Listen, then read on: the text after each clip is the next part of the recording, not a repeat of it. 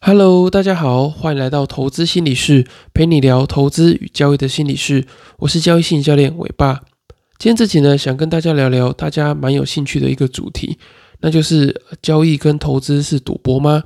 然后也会跟大家介绍一下什么是赌徒谬误。那在介绍的过程中呢，大家也可以评估看看自己有没有在呃投资跟交易的过程中有一些赌徒的心态。那这集的内容主要会分成三个部分。那第一个呢，会分享我自己的一些呃想法啊跟经历。那第二个呢，也会跟大家介绍一下我觉得交易跟赌的这个关联性。那第三个呢，就会介绍这个赌徒的谬误跟如何去避免的部分。那首先要先跟大家讲一个这个关于赌博的金玉，就是呃赌博罪的部分呢，它在公开场所或者是公众出入的场所，或是以电子设备或是电信设备。然后网际网络等相关的方式进行赌博财物的话呢，都构成赌博罪，所以大家要在呃合法的范围内，然后呢就是小赌怡情，然后呢不要去触犯这个赌博罪，这先跟大家做一个提醒。那不晓得大家对于这个交易跟投资的想法是怎么样？会觉得说它是赌博吗？然后呢，其实我也蛮常听到人家会说，哦你在做交易哦，或者说你在做投资哦，那是不是在赌啊？那也有人很常有人会说，哦，交易就是一个很大的这个赌场，就是市场就是一个很大的赌场。那其实我不太喜欢这种说法，所以我每次听的时候都会觉得有一点反感。那在后续我会跟大家分享一下为什么我会不喜欢这个说法的原因。那首先先跟大家分享一下我上网查这个赌博的定义。那他说呢，就是偶然的事实来决定输赢的结果，并非事前就能够预知。那这是我在上网查这个赌博的定义。那其实我在呃别的地方也有查到，他有说赌博其实有分成两种，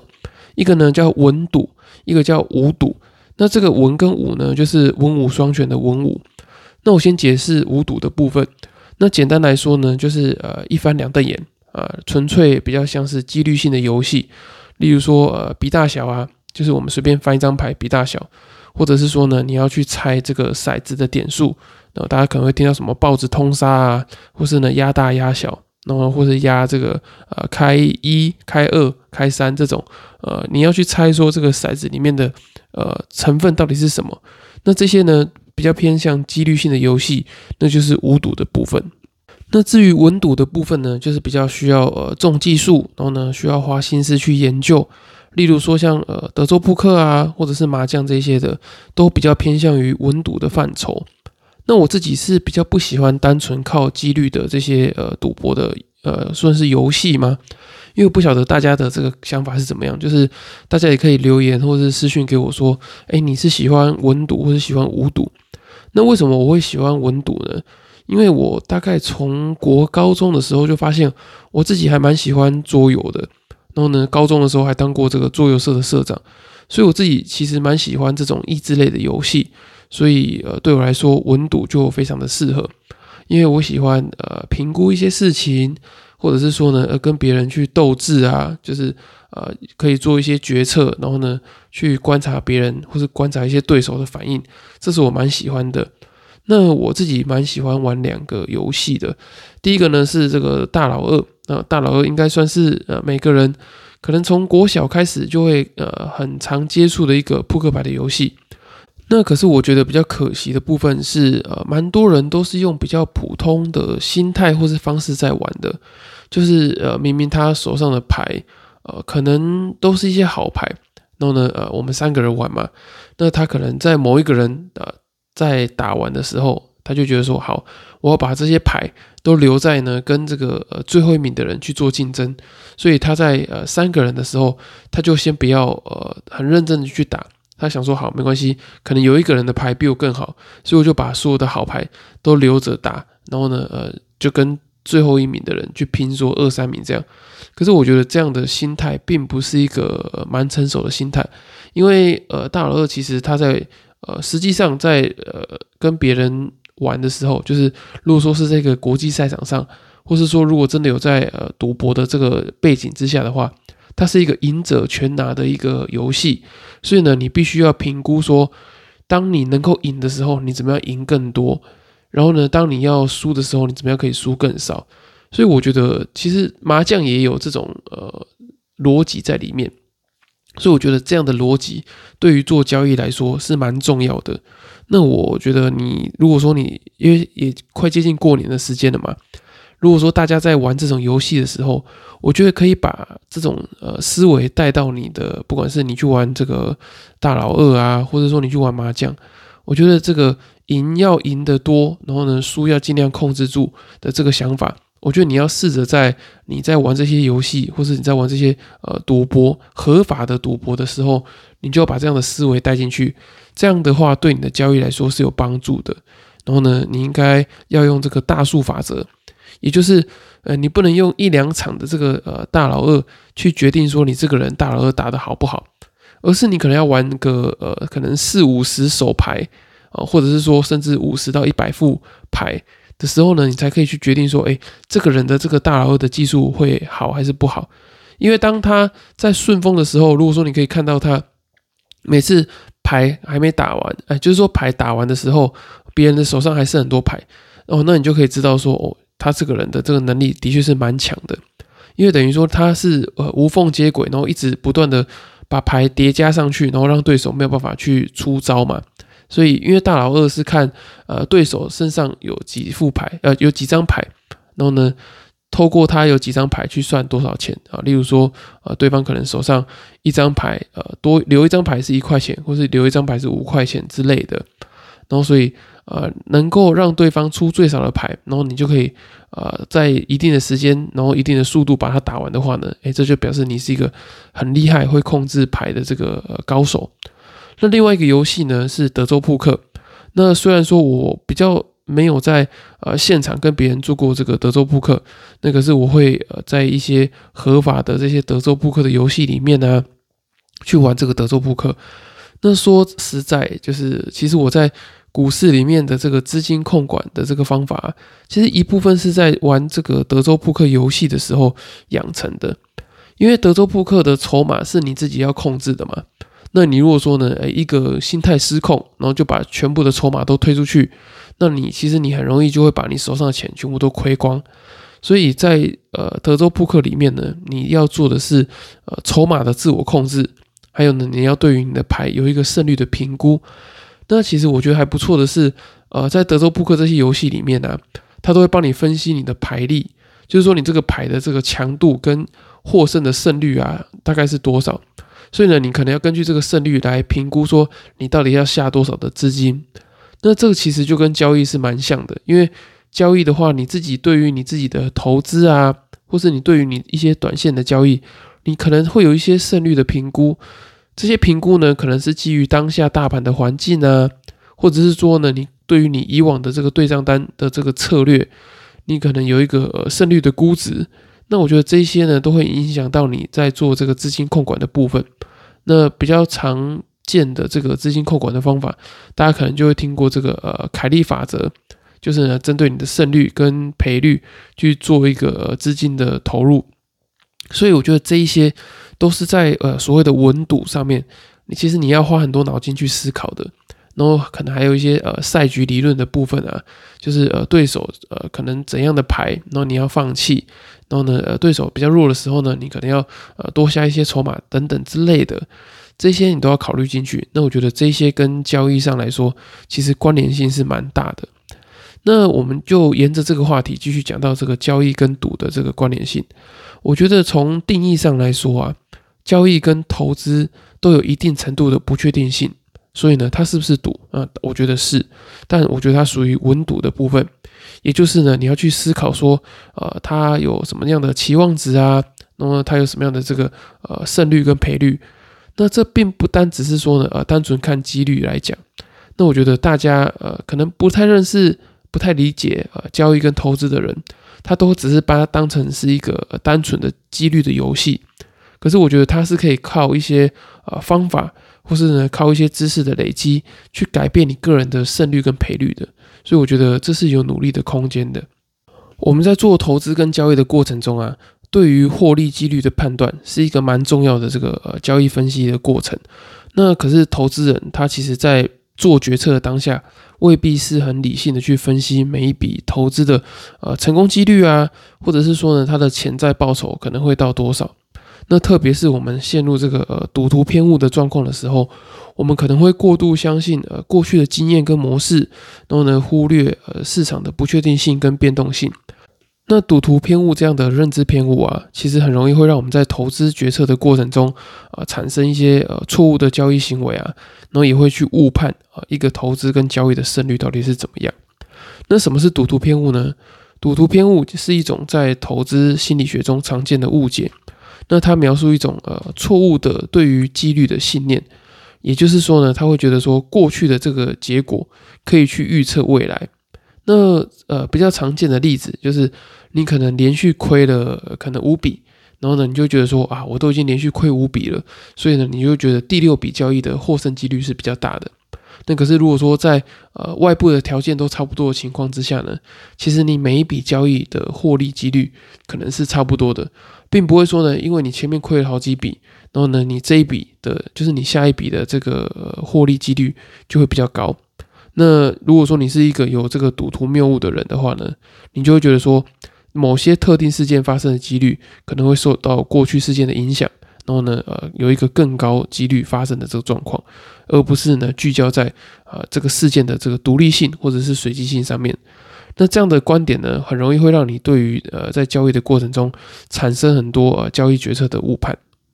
那这些误判对你的交易会有什么影响呢？我觉得会有三个影响。那第一个呢，就是你会很相信过去的这些经验对于未来结果的这个预判性。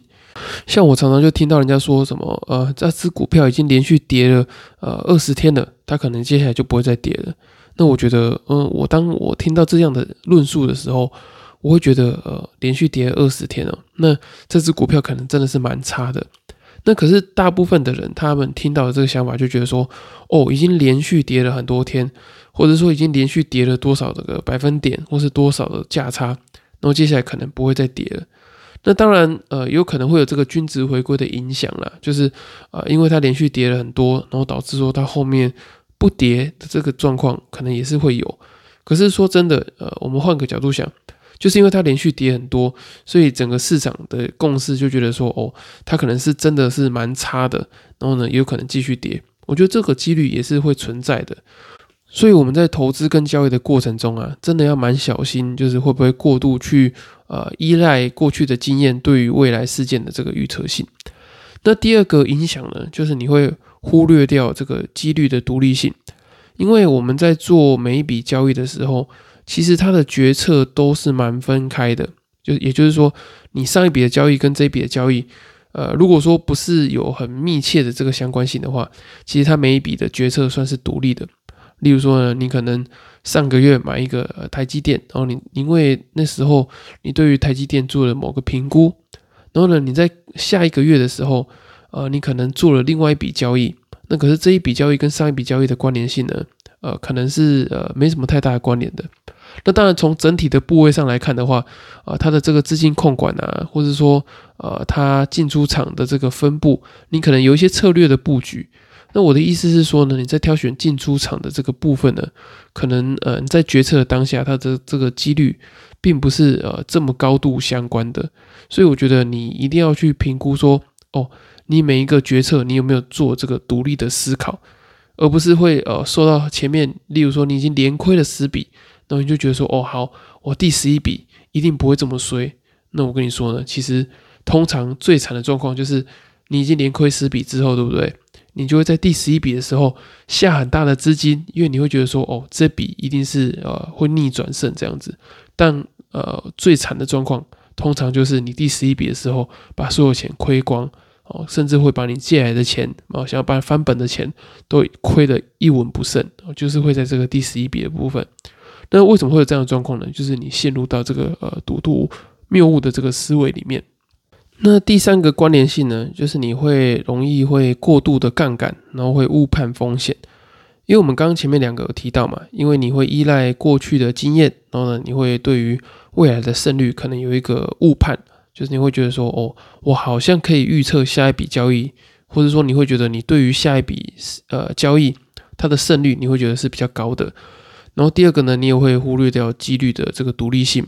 就是你会呃对于胜率会有一些误判，然后呢，你对于这个几率也不会再相信说它是这个独立事件。所以呢，透过这两个想法，你就会容易有比较多的杠杆，因为你会觉得说你对于胜率的评估很高嘛，所以你就会下更多的金额。那通常你在做这件事情的时候呢，就会导致你承担呃可能非预期性的这个风险，就是它并不是你平常能够承担的这个风险。那所以当你遇到这种状况的时候，就是最危险的时候。就像我刚刚上一个例子有讲到嘛，你连续亏了十笔。然后呢，第十一笔的时候，你可能就会呃全压，然后呢你就觉得哦这笔单我就是要来做这个逆转胜的时候，可是通常这个时候就会是你呃亏最惨的时候，所以我觉得这个赌徒偏误，如果说对于交易有什么样的重大影响的话，我觉得最重大的影响就是当你对于胜率有很高的呃非理性的期待跟误判的时候呢，你就会下非常大的钱，然后呢去做凹单的这个动作。那当这个时候呢，就会是你呃整个投资生涯里面呃摔过最惨的一次，就会是在这个时候。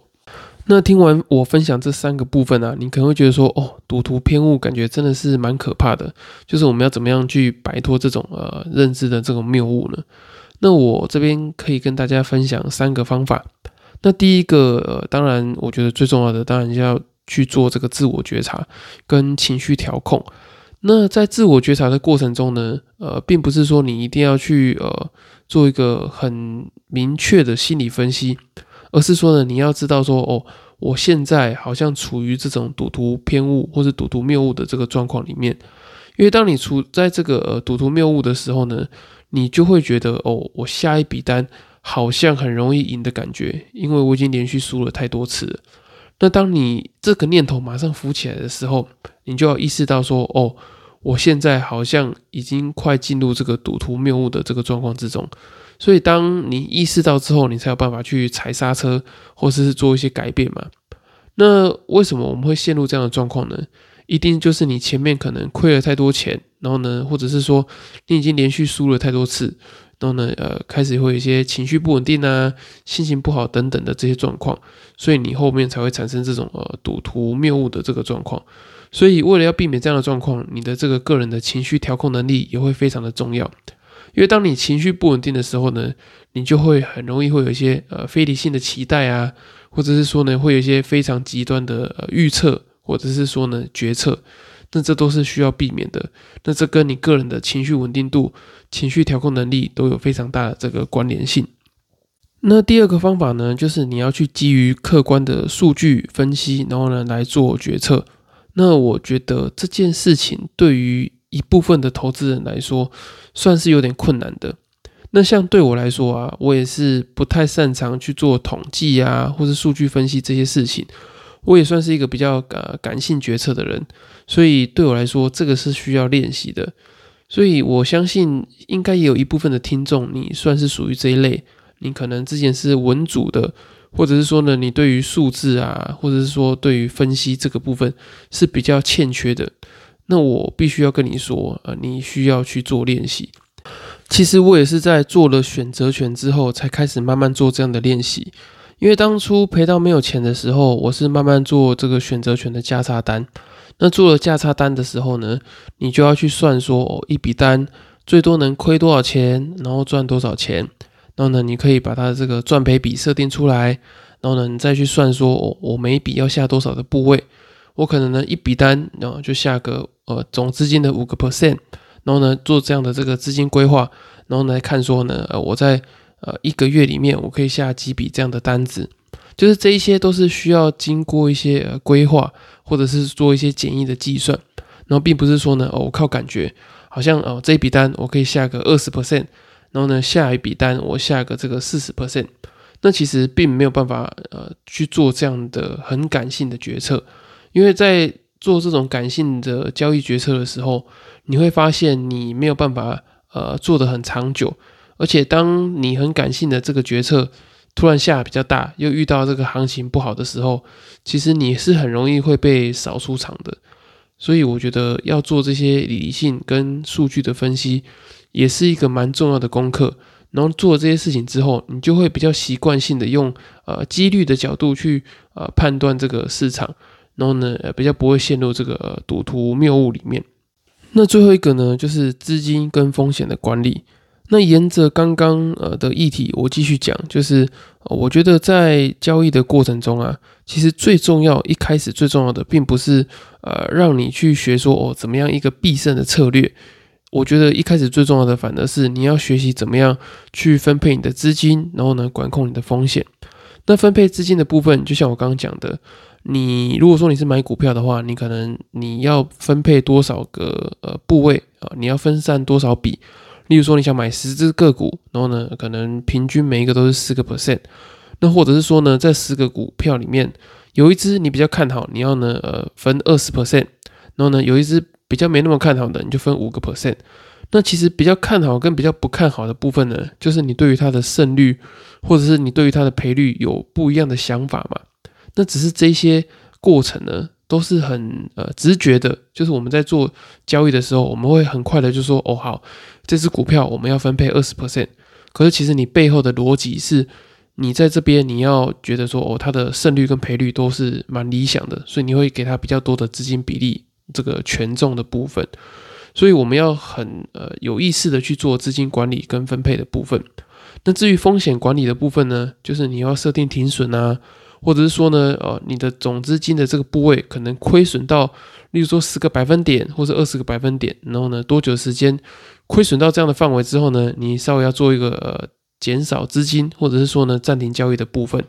让你呢可以去缓一缓，然后呢不要连续赔，然后把你的信心或者是把你的这个本金赔掉。那我觉得这个都是蛮重要的。那如果说你有做过资金跟风险管理的话呢，通常你就比较不会陷入这个赌徒谬误的这个思维里面。好，以上就是我对于这个交易跟赌的这个关联性，还有呢，呃，对于赌徒谬误的这个介绍。那大家也可以想一下，自己有没有在交易的过程中陷入这个赌徒谬误的思维里面？然后呢，也可以想一下，你对于赌博的看法是什么？其实我觉得，我还是要回到一开始我讲的，我对于交易是赌场这件事情，其实我蛮不喜欢这个论述的，因为我觉得在人生中很多的决策。其实都是充满不确定性的嘛。那你看啊，如果说你要说人生就是一个赌场，其实这也可以，呃，我觉得也算是，因为你想想看嘛，人的一辈子就是只能活一次，所以呢，你在做某个决定的时候呢，就意味着你把某个决定排除在外。像我当初要去念国防大学，那我就是会赌说，哦，我可以做二十年，然后呢领到终身俸。结果你看，我做了大概六年多的时间，我就呃提早退伍。然后呢，没有继续朝这个领终身俸的这个目标。那我觉得这只是我其中一个人生的决策而已。那并不是代表说呢，诶，我没有完成二十年，就代表说我赌错了。只是我可能在中间，我发现有别的呃期望值更高的方式，或者是说呢，我在意的方向，我在意的这些东西变得不一样，所以我在做了一个新的决策。那其实你在交易的过程中也是这样。你有时候买了某一只股票，例如说呢，你前一阵子你可能买 AI 的股票，那你可能这一阵子呢，你发现哦，AI 股票可能不如一开始涨得这么呃猛烈，然后你又发现有一个别的新的题材，或者是说呢，你在资金分配上你有新的规划，你想要比较保守的部分，你可能就配到别的地方去。所以其实，在交易跟投资的过程中，你是做了非常多一连串的决策。然后呢，你才变成说你整个交易的模式啊，交易的 SOP。然后呢，最后根据大数法则，如果说你的这个交易策略整体是一个正期望值，你的这个交易能力不错，你的这个资金跟风险管理也不错的话，那长期来说，当你做了非常多决策的时候，照理讲它会是一个正偏态，也就是呢，你会呃容易比较有高的几率产生获利的这个状况，因为你整体是做一个正期望值嘛。那一样一样，在人生也是一样，就是你如果说你的决策每一个决策都是经过深思熟虑，或者是说呢，你有念一些书，然后呢学一些东西，那你做出来的这些人生的决定也是呃期望值会比较高，然后呢整体来说，你做很多决定之后，你的人生也会往越来越好的这个方向。所以我觉得呃不要去排斥赌这件事情，我觉得你反而是要好好的赌，然后呢。把你的这个赌的风险跟成本把它管理好，我觉得这才是呃比较正确的一个态度。所以呢，你在你的人生跟交易里面，你就呢要把每一个决策都尽量把它拉高它的期望值，然后拉高它的胜率跟赔率，然后呢提升自己的能力。我觉得呢，这才是面对人生跟交易最好的这个态度。好，以上就是今天分享投资心理跟交易心理的内容。那如果说你对于交易心理跟投资心理还想有更多更深入的了解，或者是说呢，你发现你自己有一些问题，还想要去厘清，然后想要找人咨询的话呢，也很欢迎你透过这个资讯栏的这个赖官方账号，你可以私讯我，我可以帮你做一个免费简易的呃交易或者投资心理咨询。那如果说你想要跟其他人讨论投资心理或者交易心理的问题的话呢，也可以透过这个官方账号私讯我 P S Y，那我会邀请你呢去参加我开的一个呃投资心理的讨论群组。那在里面呢，我会分享一些呃不错的投资心理学的资讯，然后也会跟大家讨论一些呃交易时会遇到的这些心态的问题。那如果说你非常急，有一个问题，呃，想要急着赶快处理的话呢，也可以参考这个资讯栏的表单，有一对一的交易心理咨询，那也有这个交易心理的团体课程。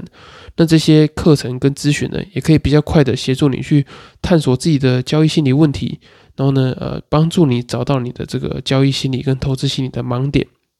那假如你是想要慢慢的去呃探索每一个交易心理的这些问题的话呢，也欢迎你呃。去购买我刚出版的新书，在交易的路上与自己相遇。那在书里面呢，我有写下许多我在投资跟交易过程中容易遇到这些心理的问题啊，然后呢还有解决的方法。那相信对于提升你这个投资跟交易的心理素质，会有非常大的帮助。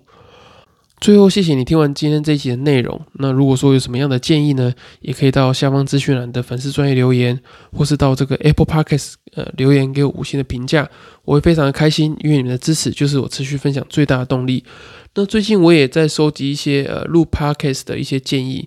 像有些人会觉得说，呃，我的声音会不会太快，或者是说呢，呃，希望我在讲某些概念的时候呢，可以再讲的更呃有例子啊。或者是说呢，可以讲的呃慢一点，然后更清楚一点。那这些我觉得都是蛮不错的建议。所以说，如果你觉得你对于 Podcast 有什么期待，或者有什么想法的话，也可以跟我分享。因为像有些人也会希望说，我在念研究所的时候虽然很辛苦，可是呢，还是希望我可以多分享，呃，更新的这个频率可以再更高一点。这些都可以跟我分享，我也会把它纳入这个考量里面。所以说，如果大家有什么想听的，然后想了解的这个内容，都很欢迎你去呃私讯啊，用官方账号，或者是说呢，用这个粉丝专业告诉我，这样你们就可以更容易的去听到你们想要听的内容。那就这样喽，我们下次再见，拜拜。